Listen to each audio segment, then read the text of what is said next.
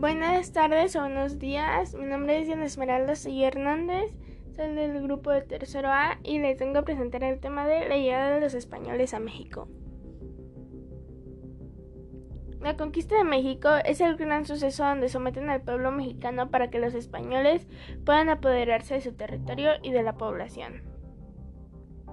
Hernán Cortés llega a las costas de Cozumel en febrero de 1519 para llegar posteriormente a Yucatán y seguir con su trayecto por Veracruz, y a llegar al territorio azteca, donde lo recibe Moctezuma, quien muere en manos de los españoles.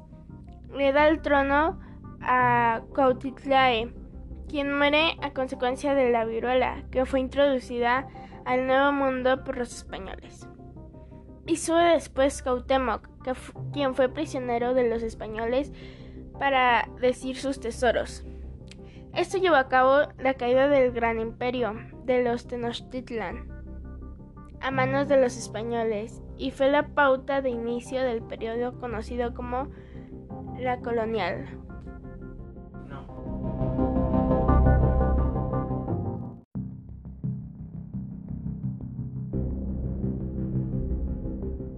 Buenas tardes o buenos días. Mi nombre es Diana Esmeralda Soy Hernández soy del grupo de tercero A y les vengo a presentar el tema de la llegada de los españoles a México.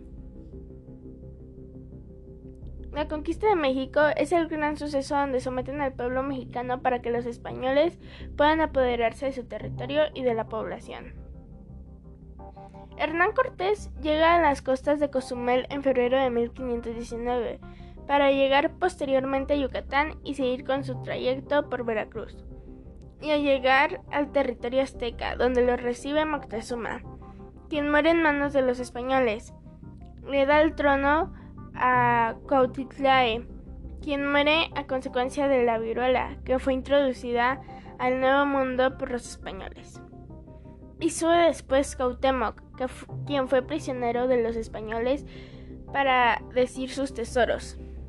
Esto llevó a cabo la caída del gran imperio de los Tenochtitlan a manos de los españoles y fue la pauta de inicio del periodo conocido como la colonial.